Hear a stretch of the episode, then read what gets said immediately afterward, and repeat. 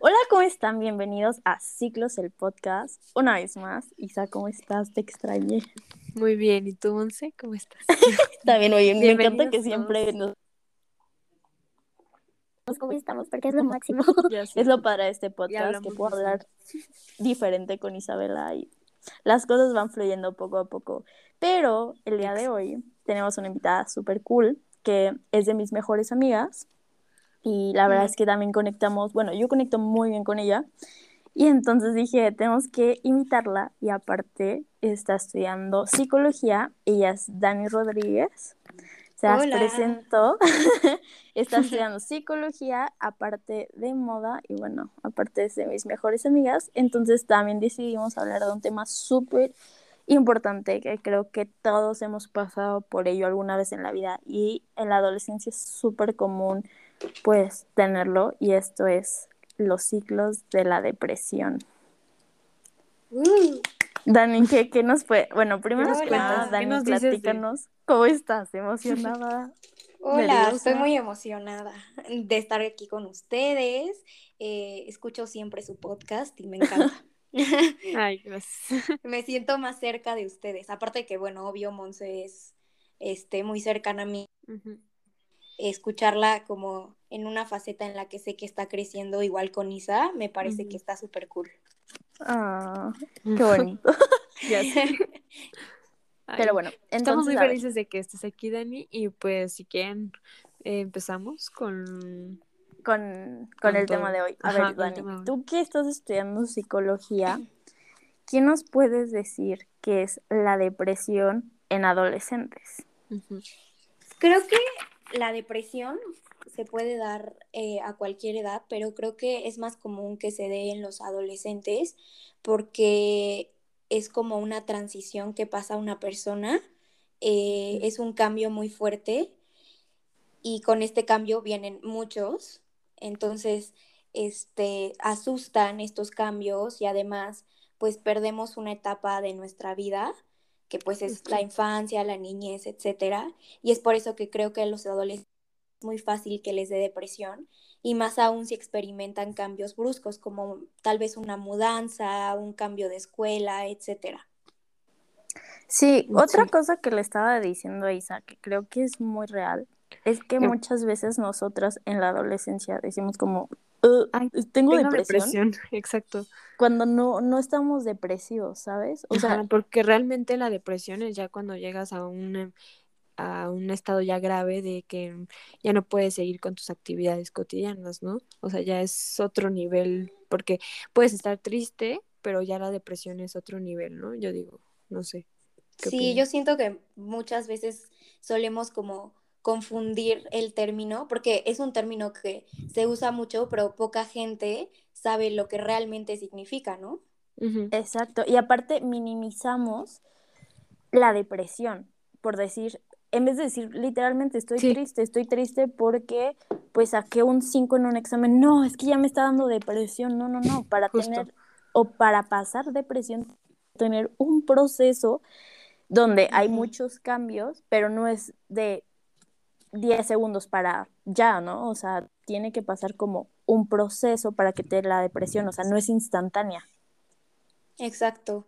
Y aparte que, bueno, creo yo que hay diferentes tipos de depresión hasta que pueden llegar a un punto ya muy alto. O sea, tal vez repruebas en un examen, por decirlo así, y eso te pone triste, pero además tu vida como que, no sé, en tu casa es muy difícil y además, no sé, te peleaste con una amiga muy fuerte y además tienes una baja autoestima, entonces a lo mejor eso como que suma que te sientas peor y entonces puedas desarrollar una depresión Depresión. o un episodio depresivo que no siempre pues puede ser tan largo, o sea, nada más como un pedazo de tu vida. Sí, porque ya existe también, o sea, este es otro tema, pero lo de tipos de depresión, de que ya existe como depresión mayor, que eso ya es, eso ya puede durar como meses o años, ¿no? Ajá, Sí, ahí de- depende cómo lo trates. ¿no? Ajá. Pero es más, es más común, como dijo Dani, que hay como episodios, ¿no? De depresión. Exacto. Ajá, depresivos, sí. Entonces eso creo que es más común en los adolescentes. Y la verdad es muy fuerte, o sea, ahorita pues yo voy a platicar como un momento de, de, depresión que yo tuve, o sea, ahorita si quieren ustedes también platiquen, porque creo que desde experiencias propias muchas veces podemos ayudar a otros.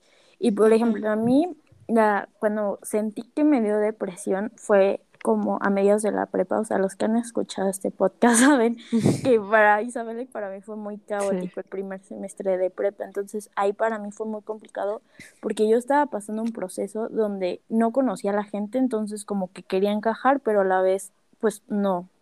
Aparte que yo soy una persona que me comunico mucho, hablo mucho y en ese momento como que me costaba socializar con la gente, que eso también es un, este, un síntoma de la depresión cuando te cuesta pues hablar con otra gente, ¿no? La dificultad.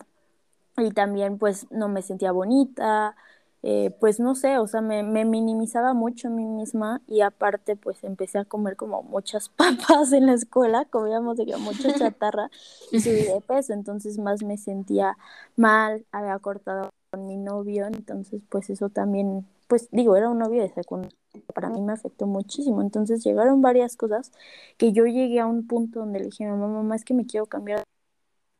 Me gusta, también está muy baja en calificaciones porque en mi secundaria de que no había exámenes. Entonces cuando me fui a la prepa fue como, no juegues, o sea, no hay, hay exámenes y yo soy súper mala. O sea, me acuerdo que ahí fue cuando me empecé a dar cuenta que tenía depresión de que una vez en el examen de matemáticas me puse muy mal, o sea, me puse a llorar, o sea, me dio hasta la ansiedad, o sea, no sé si te acuerdas de eso, Isa. Sí. De que, o sea, me puse mal, la verdad, y ahí fue como dije, mm, ¿qué está pasando conmigo misma? Y eso duró, pues, varios tiempo hasta que llegó la pandemia, y ahí como que yo, o sea, la verdad, esta depresión no la curé con terapia, que muchas veces viene siendo lo más lógico, pero yo la curé pues conmigo misma, estando conmigo misma, empezando a meditar a muchísimo para conectarme conmigo misma, empezar a hacer ejercicio y básicamente estar de mí para mí, que fue lo más importante para saber por qué estaba pasando este proceso y cómo podía salir. Y a través de que fue pasando la pandemia, me conocí a mí misma y supe que qué es lo que no me gusta, qué es lo que me da miedo. Me, básicamente me conocí a mí misma y eso me ayudó a saber que pues no, no es algo bonito para nadie, para mí. Y eso a mí me a salir adelante, el saber que si voy a tener un bajón, ¿cómo puedo ayudar? Y es normal sentirme triste, o sea, por eso se murió mi perro y pues sí me sentí triste, pero dije, a ver, eh, eh, mi perro no, me, no le hubiera gustado verme triste. Tampoco es válido estar todo el día en la cama. Sí lo es válido y toda la semana pasada me la pasé en la cama, pero creo que esta semana debo de motivarme a mí misma porque lo que en la vida importa y lo que es importante soy yo misma. O sea, hay muchas cosas que me importan, pero mi motor principal en esta vida soy yo. Entonces, eso es lo que a mí me motiva para seguir adelante. Creo que todos tenemos que encontrar una motivación para no recaer. ¿Qué, qué opinan de mi historia? Aparte, yo siento que es importante como diferenciar una tristeza allá cuando estás realmente deprimido. O sea, como saber saberte a ti mismo y conocerte y decir, no, o sea, esto no es solo una tristeza que mañana me voy a levantar y me voy a sentir mejor, o sea, ya llevo una, dos, tres semanas así y no me siento mejor, al contrario, o sea, tal vez un día me siento mejor y al otro peor y a los dos peor, o sea, chance ahí es cuando vemos que ya es una depresión. Sí, básicamente es conocerte a ti mismo y saber hasta dónde tú sabes que esto es ya más de una tristeza, ¿no? O sea, ya si ya no puedes, si ya no sientes la pasión por hacer las cosas o lo que te gustaba antes hacer, es, o sea, no, no es algo normal, la verdad. Entonces, no hay que... Exacto. ¿Ustedes qué experiencias han tenido con la depresión? Mm, ¿Isa quiere ir primero? Sí, quieres tú, Dani, primero. Ok. Bueno, pues yo creo que eh, yo entendí más bien lo que era eh, la depresión después de vivir una situación como muy fuerte. Yo había terminado con un novio y estaba como muy mal emocionalmente, pero estaba muy mal con que, o sea, yo me había dado cuenta que me había como perdido a mí misma. Entonces como que empecé a entender que no era una simple tristeza o que tal vez estaba exagerando porque pues yo veía la depresión como algo muy lejano. Yo decía, no, es que eso solo les da a las personas que neta han pasado algo más fuerte. Yo estoy exagerando. y al principio creí que era un cansancio, que estaba pasando por una situación difícil y desgastante y pues creí que tal vez estaba dedicando demasiado tiempo y esfuerzo a esa situación y que solo estaba cansada, porque me sentía demasiado, demasiado cansada, como desgastada, no quería levantarme y que al pasar dos, tres días el sentimiento se iría. Y después de eso comencé a querer comer menos, no tenía hambre, solo tenía sueño, estaba demasiado sensible, o sea, quería llorar todo el tiempo. Además me sentía insatisfecha con todo, o sea, nada me llenaba, eh, no encontraba como el sentido de las cosas y estaba realmente triste, o sea, no era una tristeza normal, que es lo que comentaba hace rato. Ese día yo me di cuenta que realmente no era una tristeza, que como un día me puedo sentir triste, sino que estaba demasiado triste, o sea, algo que no había experimentado antes. Eh, dormía con un sentimiento horrible, llorando, este, deseando poder dormir bien, porque noches pasaba, pasadas dormía muy mal, o sea, dormía dos horas y me despertaba con el sentimiento horrible, queriendo llorar, este, y luego me despertaba y me despertaba cansada porque no dormía bien y además me despertaba con un sentimiento de querer llorar, este, y pues creo que la gente que me conoce y sabe bien cómo soy se sorprendería de verme así, porque no soy una persona que normalmente eh, se deje caer muy fácil. Pero pues creo que nadie me mejor que yo misma. Y una vez que realmente eh, me levanté demasiado triste y fui a verme como al espejo, yo era alguien totalmente diferente, o sea, yo me veía y decía, es que esta no soy yo, esta no solía ser yo, y me perdí, y eso fue como un dolor muy grande, este, pero fue hasta que un día me cansé de esta situación, estaba cansada de estar así, y decidí tomar como cartas en el asunto y terminar con esa situación. Yo sí busqué ayuda con mis personas cercanas y pues ellas me, me acercaron a un psicólogo.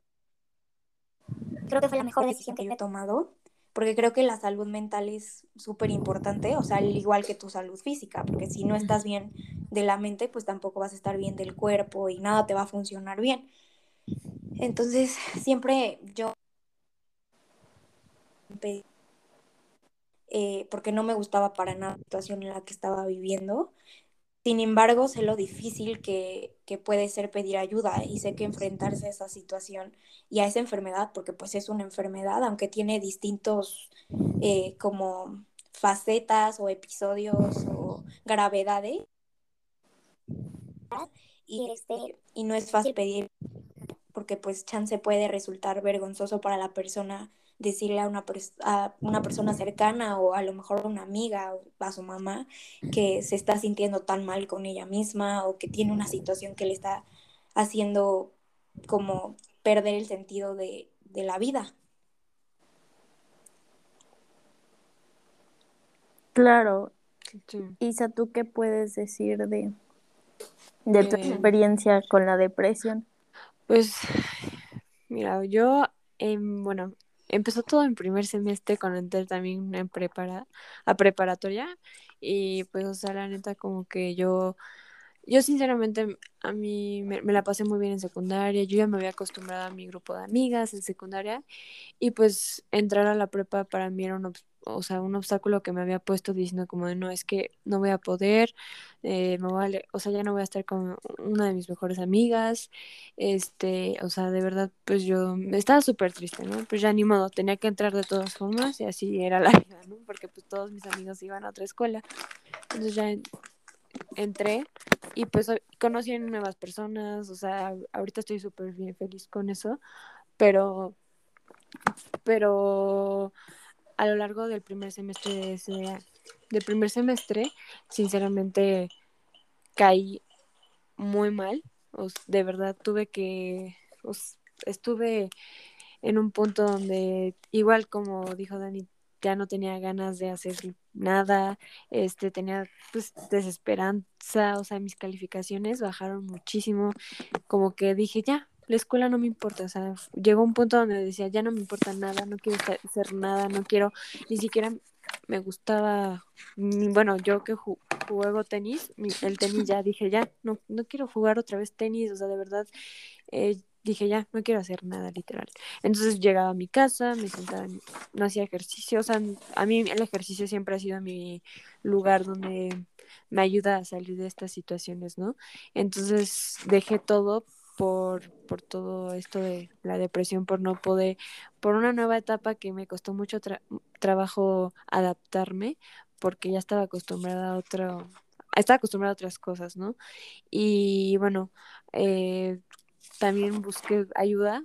Le tuve que decir, primero le dije a la psicóloga de la escuela y la psicóloga de la escuela me dijo, tienes que buscar a un psicólogo y eso te va a ayudar. Y ahí fue donde yo pedí ayuda con, con la psicóloga de la escuela, que la verdad estoy agradecida con ella porque si no, no hubiera podido seguir, o sea, hubiera caído más. Y, y también después me dijo que le, le dijera a mis papás y ya le conté a mis papás y mis papás obviamente me apoyaron y todo y, y me ayudaron.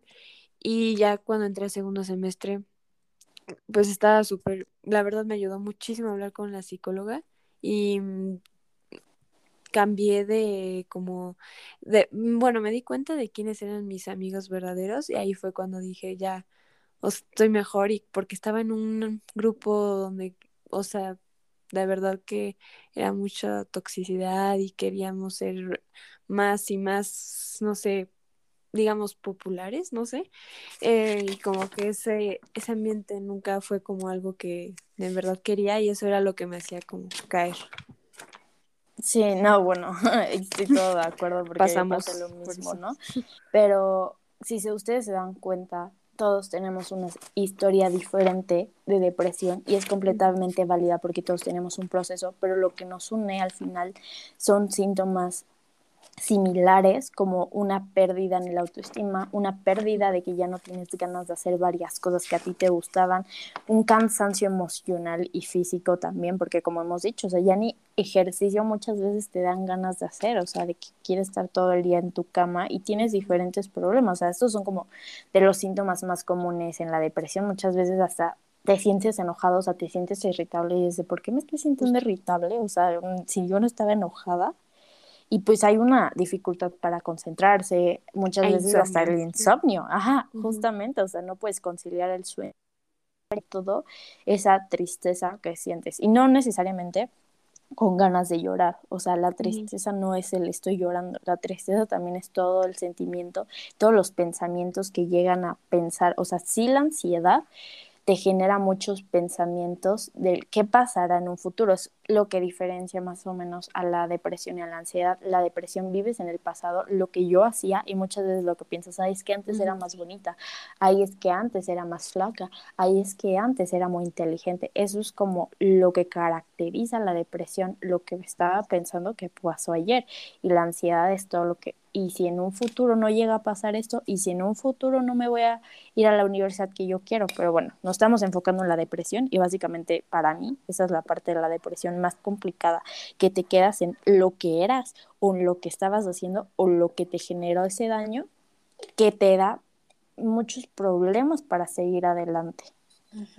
Creo que también eso que dices de, de cómo no poder dar el paso hacia adelante, es como algo que caracteriza muchísimo la depresión porque justamente quieres vivir en el momento antes de que se te detonara esta depresión. Entonces, por eso siempre estás pensando en el pasado.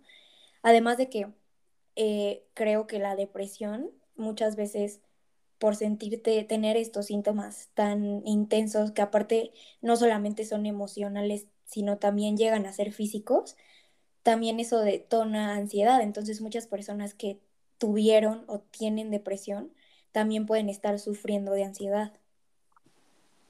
Claro, y muchas veces no te das cuenta con la persona que tú estás tratando si tiene depresión o no. y muchas veces llegamos hasta minimizar esos sentimientos, ¿sabes?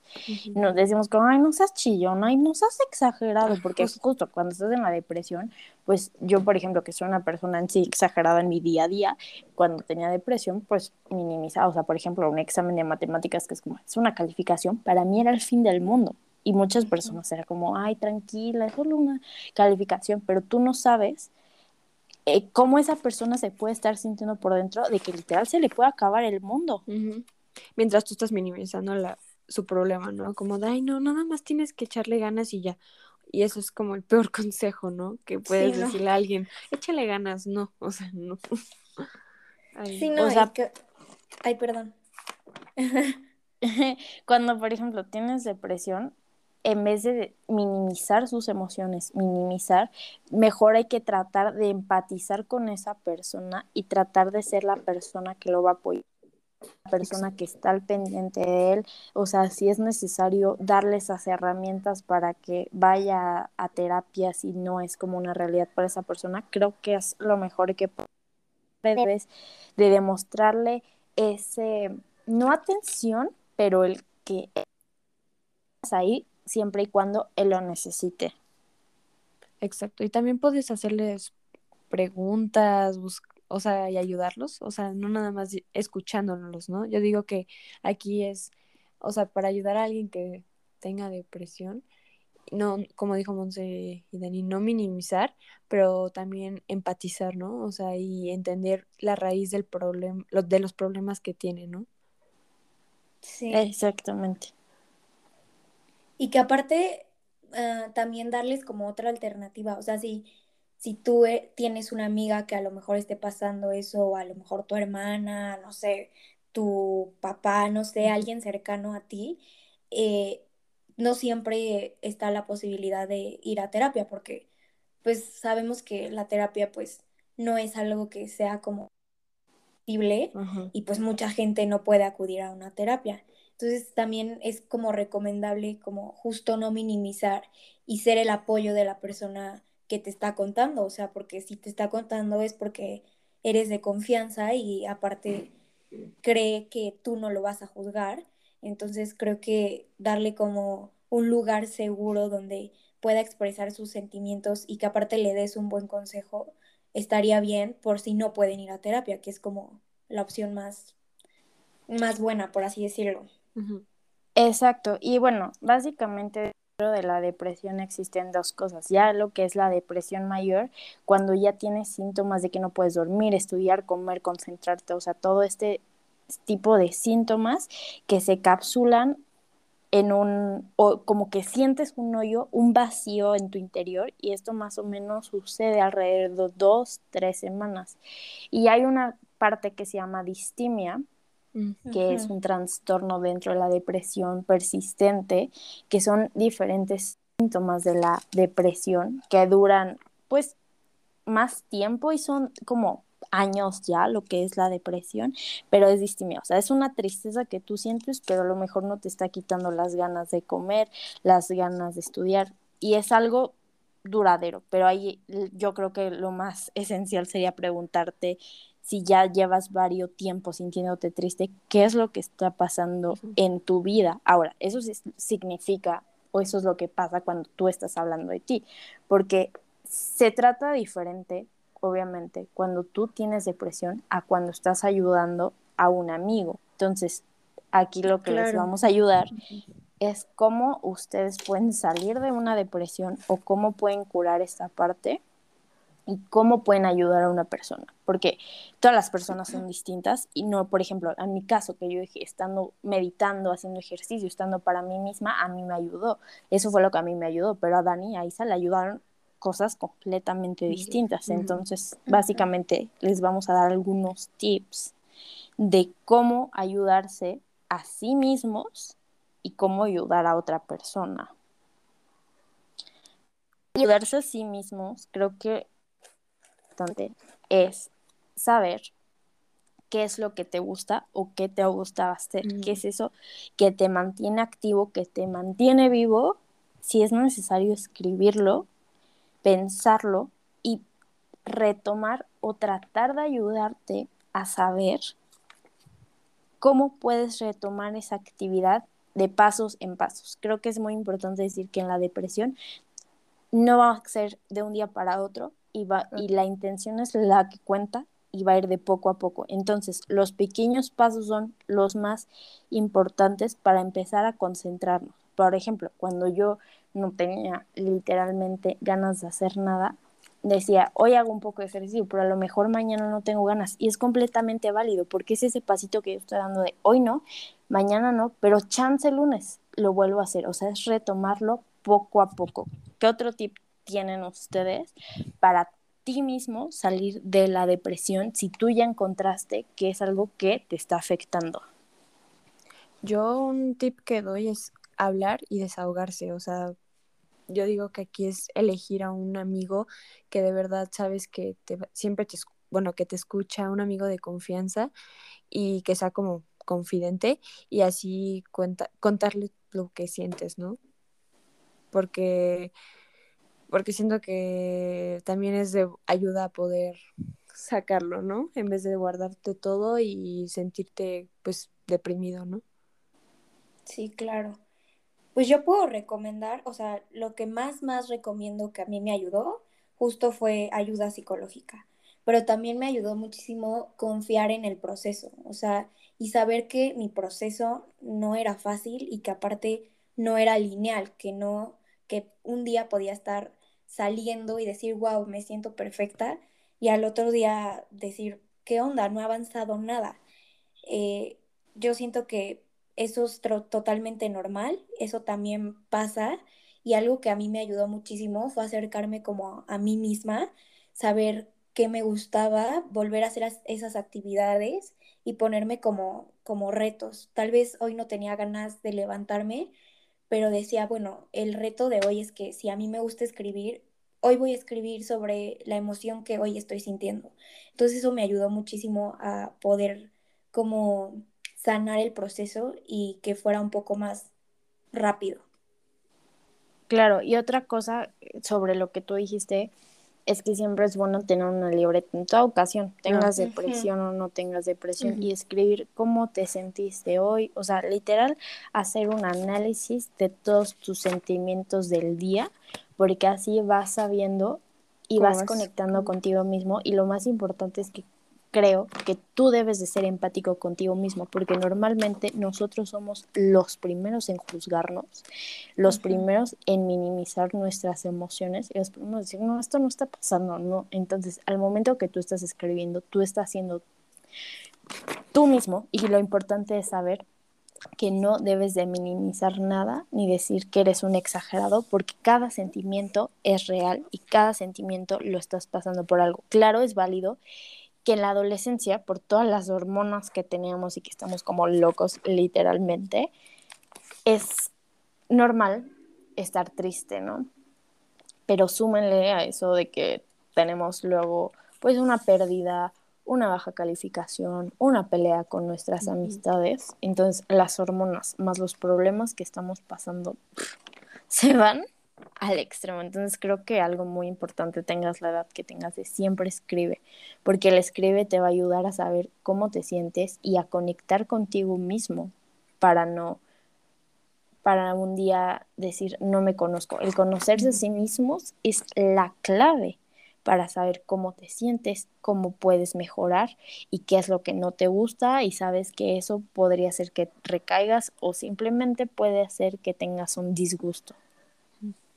Sí, algo que yo puedo recomendar muchísimo que a mí me ayudó es que cuando estuve con mi psicóloga justo, ella me dio una actividad que se llamaba Diario de mis emociones y literal justo ahorita que hablas sobre escribir, era literal un diario donde escribía la emoción que tenía ese día. Si hoy, me si hoy amanecía súper enojada con mi situación o conmigo misma, le escribía, por ejemplo, una carta a mi enojo, ¿no? Y, y después de la carta a mi emoción, me escribía una carta a mí misma, como haciéndome saber que no era mi culpa, que yo no lo estaba haciendo mal, que así era el proceso. Y eso me ayudó muchísimo porque hacía las cartas y después las leía y me reconfortaba como saber que no me estaba escribiendo algo tan feo como a mí misma, a mí misma y que aparte ya había sacado como todo lo que estaba sintiendo con mi emoción. Claro. También otro tip que pues yo tengo es como exprésate, o sea, aquí lo que yo recomiendo es como ejercitar la imaginación, o sea, no sé, si te sientes, pues obviamente, no sé, triste, pues dibuja, eh, escribe, como ya dijeron, eh, pinta, eh, haz garabatos, o sea, no tienes, por, no tienes que pintar bien o dibujar bien para poder hacer esto, entonces siento que aquí también puedes estar a hacer garabatos, bailar, componer música, escuchar música y así como que vas a, no sé, tu, tu creatividad va a fluir y siento que te va a ayudar un poco para ser más positivo, no sé, siento que es un tip que a mí me funcionó también cuando, pues yo también pasé por algo así. Claro. Ahora, cuando tú quieres ayudar a, una, a otra persona que no eres tú, pero esa persona no te ha dicho cómo tal, que tiene depresión, creo que sí es muy importante analizar los comportamientos que a lo mejor esa persona se está alejando un poquito de ti o de tu círculo de amigos, tiene comentarios a lo mejor de culpabilidad, se siente irritable muchas veces. Literal, si tú has pasado por algún de depresión, ponte en los zapatos de la otra persona y refléjate en esa persona. Cómo se está sintiendo esa persona, las palabras, las frases que está haciendo, sus actuaciones, a lo mejor piensa, es que esto yo lo tenía, es que esa persona está actuando como yo solía actuar. Y lo peor, o no lo peor, pero algo que no, yo no recomiendo hacer es decirle directamente, oye, ¿tienes depresión? O preguntarle, oye, ¿tienes depresión? O oye, ¿te sientes así? O sea, creo que lo importante es la paciencia, comprensión, apoyo, y afecto y simplemente ser compasivo y empático en decirle. Antes de atacar o antes de decir, oye, tienes... Dile, ¿cómo te sientes? Y aparte preguntar... escuchando, creo que puedes ayudar más a esa persona que hablando directamente de, oye, ve a la terapia, porque no todos tenemos el valor de ir directamente a terapia. Perdón, ahora sí. No, que también me refería a que también preguntar si necesitan un consejo, porque tal vez lo único que necesita la otra persona en ese momento es que le escuchen, no que le digan, yo te recomiendo que, o sea, porque tal vez tan vulnerable que no necesita escuchar lo que ya sabe, ¿sabes? Solo necesita que la escuchen y, y sacar lo que trae como guardado. Exacto, no directamente ir hacia los consejos, más que nada en, en, pues sí, o sea, el mejor consejo es ese, o sea, desde nosotros creo que el mejor consejo es escucha a la persona. A mí me cuesta mucho trabajo escuchar a la gente porque yo directamente quiero dar consejos, pero nunca sabes lo que esa persona te va a decir y lo que te puede pedir de ayuda. Antes de dar un consejo te puede decir, es que necesito que me ayudes a ir directamente con un psicólogo antes de decirte, sí, ve y párate en la puerta y dile esto, ¿sabes? Sí, aquí también es como hacerle preguntas, ¿no? Y ahí podrías ver como la raíz de sus problemas y este y por qué se siente así y desde cuándo empezó, cómo empezó, ¿no? Aquí es preguntar todo para ver la raíz y también poder apoyarlo. Lo que sí es que tampoco te, o sea, si, si tienes un amigo, un papá, una, una mamá, este, etcétera, etcétera, este, que pues están en depresión, tampoco te sientas tú con la, este, ¿cómo se llama? Obligación. Obligación, exacto, con la obligación de que tienes que cambiarlo tú y que tú, tú eres la persona que tienes que ayudarlo. También le puedes recomendar que vaya con un psicólogo porque luego también eso también te puede pasar como los sentimientos, ¿no? No sé, como que te sientes con la obligación, como dije, así, de tener que ayudarlo. Exacto, como cargas.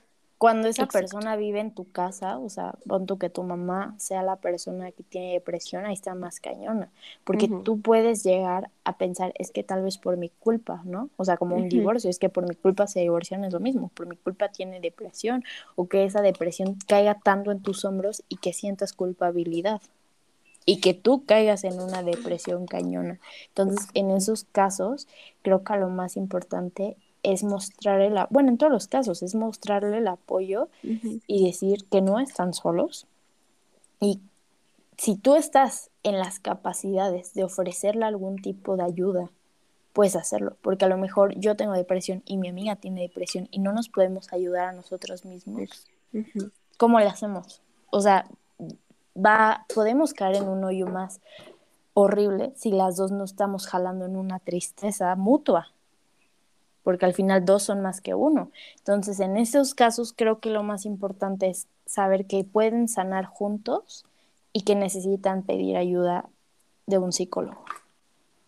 Exacto. Y algo que también yo, yo hice, creo que, bueno, no mucha gente es como buena comunicando y más cuando tienes depresión, pero yo, o sea, yo por ejemplo con mi familia lo comuniqué y yo sí hablé con ellos y les dije, a ver, este es mi proceso, o sea, ninguno de ustedes tiene la culpa de que esto me esté pasando, porque también, o sea, llegó un punto en que yo sentía que mis papás ya no sabían cómo ayudarme, o sea, y que ya se están justo cargando como mi, como mi situación. Y no, o sea, cuando yo noté eso, yo les dije, a ver, esta es mi situación, ustedes no tienen la culpa, pero me pueden ayudar de esta manera. O sea, yo le decía a mi mamá, tú me puedes ayudar, no sé, este, acercándome como a las cosas que me gustan, o sea, no sé si un día no me quiero parar, que tú me motives, más no me obligues, o sea, me motives a decir, ay, ¿qué onda? Hoy no quieres ir a tu clase de dibujo o algo,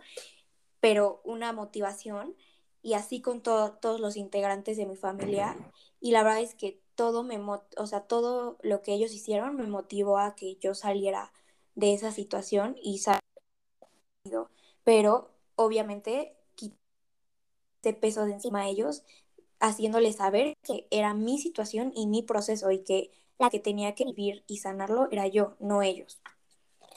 Sí, y eso fue muy importante, que al final tú les comunicaste cómo te sentías y lo que requerías, porque no todas las personas requerimos lo mismo. También es válido que en algún momento diga, quiero estar sola y puedo salir sola esto, porque cada quien tiene un proceso distinto y no porque Dani haya salido de una depresión de esa manera significa que yo voy a salir de la otra manera. Pero creo que, como dices, lo más importante es comunicarles lo que sientes, qué es lo que tú necesitas y chance qué es lo que esa persona o esas personas te pueden ofrecer, ¿no? Pero lo más importante es la comunicación y a lo mejor no la tienes trabajada, pero puedes empezar escribiendo, escribiendo qué sientes, cómo puedes empezar a pedirla y cómo puedes empezar tú mismo a ayudarte. Exacto.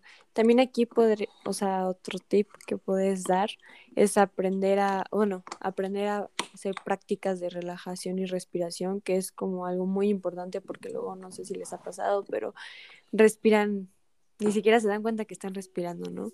Y creo que es de suma importancia saber cómo y dónde y etcétera, respiramos porque, no sé, eso no es como tanto del tema, pero por ejemplo, si estás hablando en público, tienes que respirar de una manera, ¿no?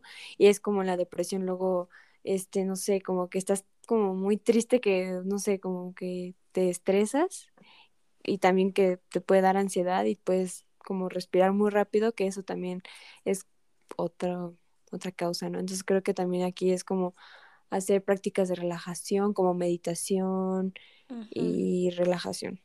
Sí, creo que es importante también decir que debes, y no necesariamente inscribirte, pero buscar un hobby, una actividad y tratar de tener a tu mente distraída, tratar de tenerla en otros temas, porque muchas veces en la depresión solemos pensar las cosas muchas veces y estar con nuestra cabeza y al final nuestra cabeza es al, muchas veces nuestro peor enemigo porque nos mata metiendo en los pensamientos que no son existentes, ¿no?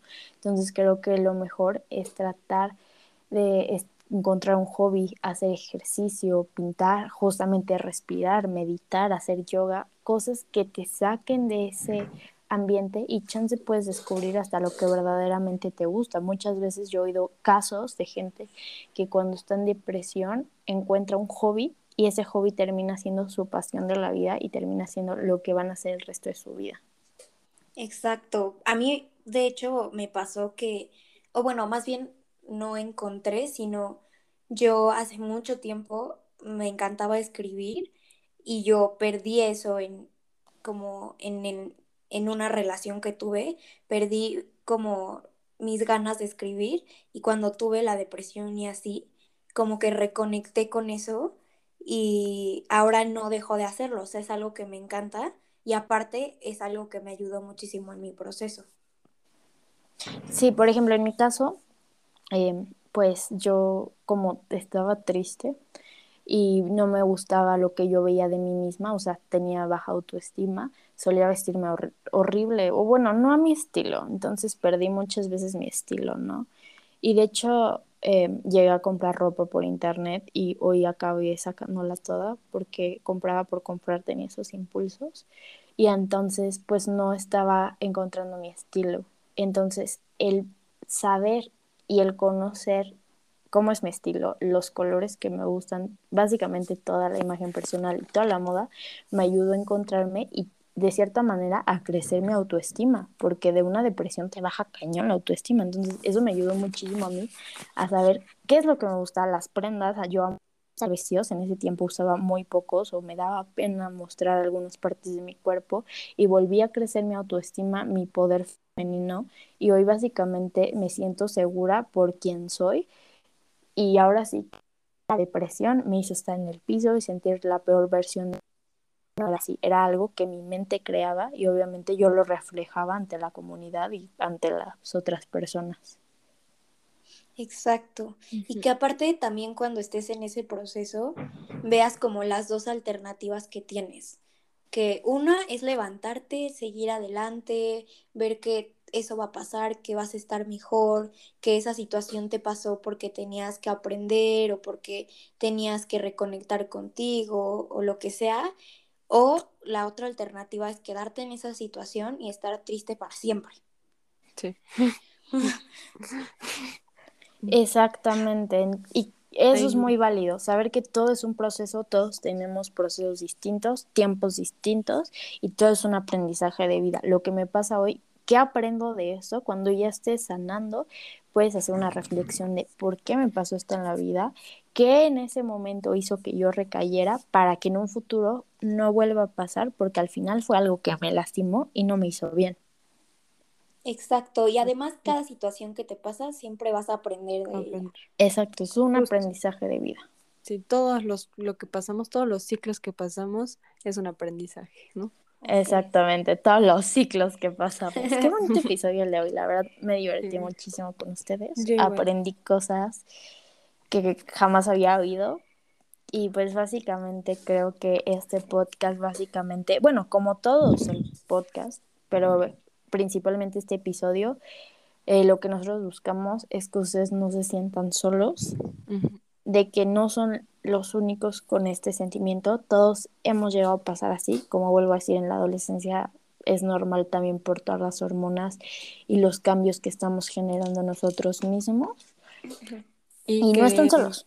Y busquen ayuda si necesitan y y si no, que busquen un amigo que los escuche o un familiar y alguien de su Monse, no están solos. Exacto. Y también nuestras redes sociales saben que están abiertas para todos ustedes. Y además, nunca comparen, nunca comparen su proceso con el de nadie. O sea, todos los procesos son diferentes porque pues a mí me llegó a pasar que yo decía, es que no, o sea, tal amiga eh, en dos días ya estaba perfecto y yo llevo una semana sintiéndome igual, ¿no? Entonces, nunca hay que comparar nuestros procesos y pues nada, o sea, creo que eso es lo más importante. Exacto. Exacto, y pues nunca se comparen. Yo, ajá, yo vi una frase que decía, tu depresión no es un problema técnico, es una señal, escúchala.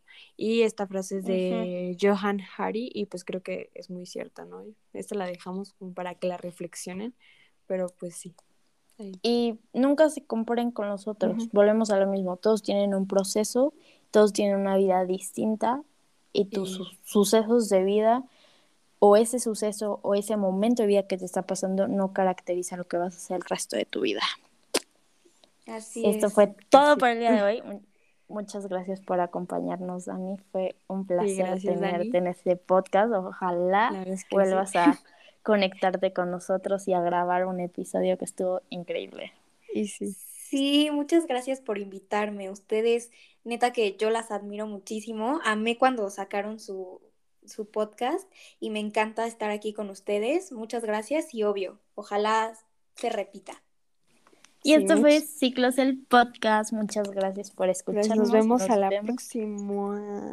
Gracias. Gracias. Bye.